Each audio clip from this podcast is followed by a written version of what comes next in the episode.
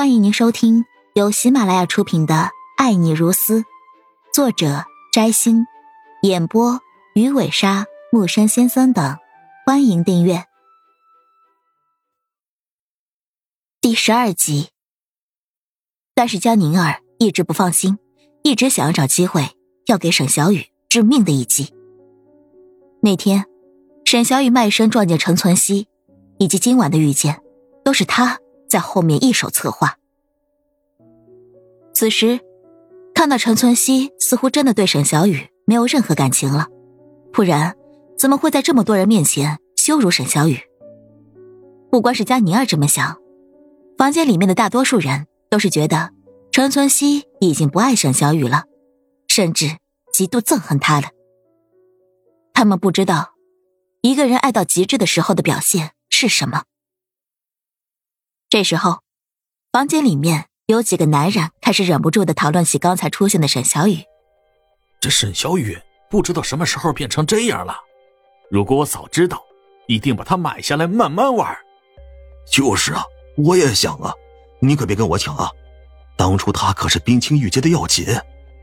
你们急什么？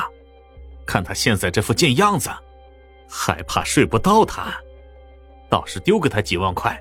兄弟们一起上！哈哈这些人越说越离谱，越说越猥琐，根本没有注意到陈存希的脸色越来越难看。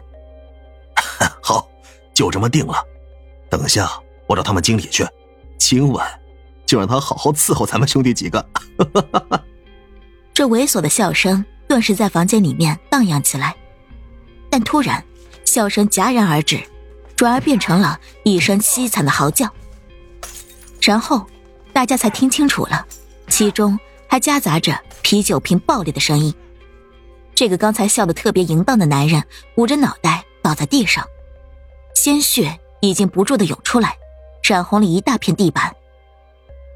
一个身影站在这个男人的身前，手中提着那只剩下半截的啤酒瓶，冷冷的盯着他。拿着啤酒瓶的。是陈存希。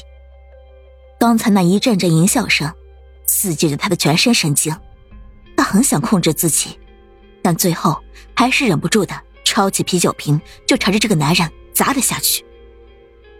这一啤酒瓶砸下去后，他的神情却依旧冰冷至极，盯着地上的男人，那样子简直像要杀人。房间顿时再次陷入了诡异的安静中。刚才谈论沈小雨的男人们，看着陈存希此时的样子，噤若寒蝉，一句话也不敢说，甚至没有人敢去扶起倒在地上的同伴。江宁儿吓了一大跳，她怎么也没想到，平时温文尔雅的陈存希居然这么暴力打人。她咬了咬牙，慢慢的走到陈存希的身旁，握住他的手臂。存希，你怎么打人了？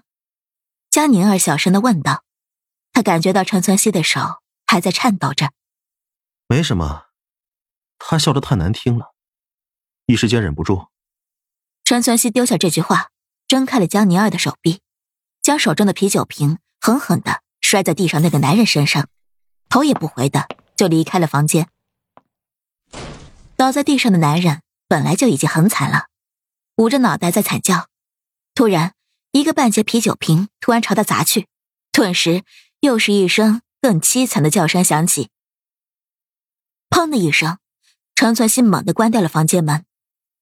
众人目瞪口呆，看着还在震动着的门，面面相觑，似乎都不知道为什么陈存希突然发疯了。这时候，才有人想起地上的同伴，终于有人把他扶了起来，去处理伤口。大家都围了过去，只有江宁儿坐在沙发上一动不动。脸上已经控制不住，露出了狰狞的神色。陈存希一定是因为这个男人说了侮辱沈小雨的话，所以才忍不住动粗。哼，原来他还爱着沈小雨，他肯定没有放下那个贱人。沈小雨，看来你还不够惨呢。别怪我对你太狠了，都怪你自己太能勾引人了。如果陈存希对你已经彻底绝望了，我可能会放你一马。但是现在，江宁儿脸上的神色越来越狰狞。突然，他站了起来，跟着陈存希也走出了房间。亲爱的听众朋友，本集已播讲完毕，请订阅专辑，下集精彩继续。